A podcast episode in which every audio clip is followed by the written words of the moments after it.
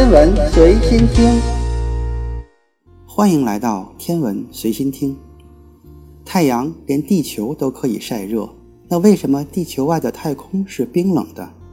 要了解这个问题，我们得先从温度说起。首先，什么是温度呢？如果从微观的角度来看，温度其实就是微观粒子的热运动的剧烈程度。那这句话该如何解释呢？我们都知道。万物都是由分子或者原子构成的，但是它们并不是整整齐齐的排列的。实际上，它们是很不安分的，到处乱跑。曾经就有科学家想通过花粉粒子在水面上的不规则运动来证明分子的存在，这其实就是布朗运动。爱因斯坦从数学的角度证明了布朗运动，那分子的无规则运动又和温度有什么关系呢？科学家发现，分子整体的运动状态和温度有关。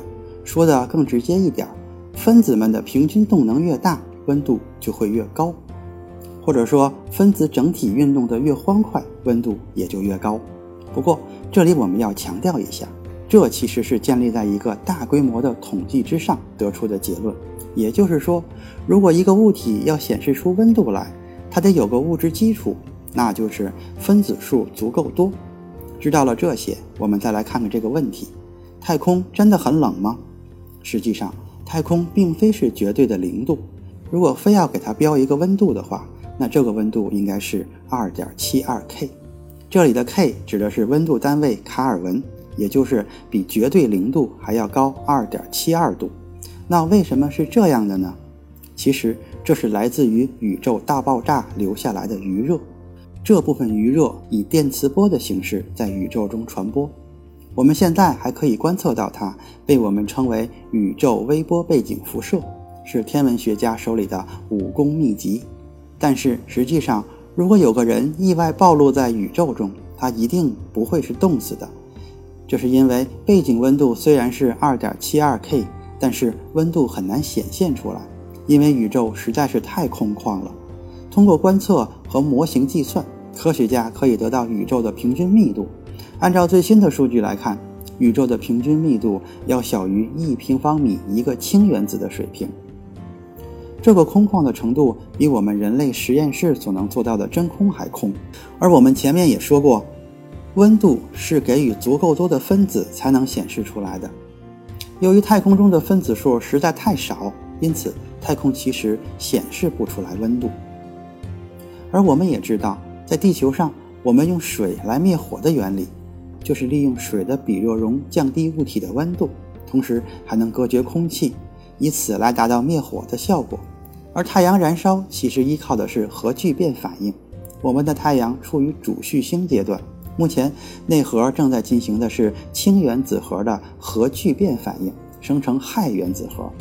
每秒钟，太阳会损失四百二十万吨的质量。这部分质量以能量的形式向外辐射，地球其实只能接收到太阳总辐射量的很小一部分。而太阳之所以可以进行核聚变反应，说到底其实是因为自身的质量足够大。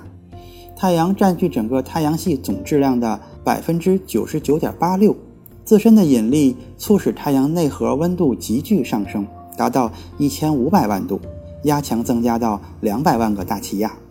在量子隧穿效应的作用下，进行着缓慢的核聚变反应，而不是像氢弹那样一下子爆炸完。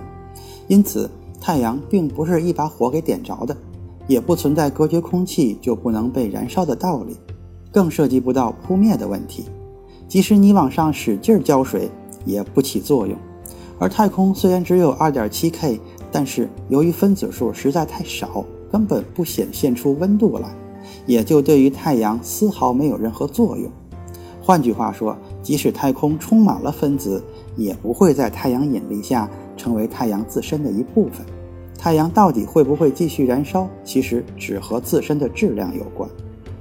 而太阳的辐射穿越整个太空其实是削弱的，但是由于太阳距离地球足够近，因此这个削弱并没有太厉害。而地球其实是一个物质聚集的星球。也就是说，构成地球的分子数是足够多的。当太阳辐射来到地球时，这些分子数可以充分地利用太阳辐射来提高自己的动能，这时候温度也就上升了。好，最后我们来总结一下，温度的本质其实是微观粒子的热运动的剧烈程度。太空并非是绝对零度的，而是二点七 K，高于绝对零度二点七度。而由于太空十分的空旷，因此太空实际上并不能显现出温度来。用低温灭火利用的原理是降低温度，隔绝空气。太阳利用的是核聚变反应，是在引力作用下实现的，和温度和空气都没有关系。地球之所以能够接收到太阳辐射，是距离不算太远。可以直接接受太阳的辐射而已。今天的天文随心听就是这些，咱们下次再见。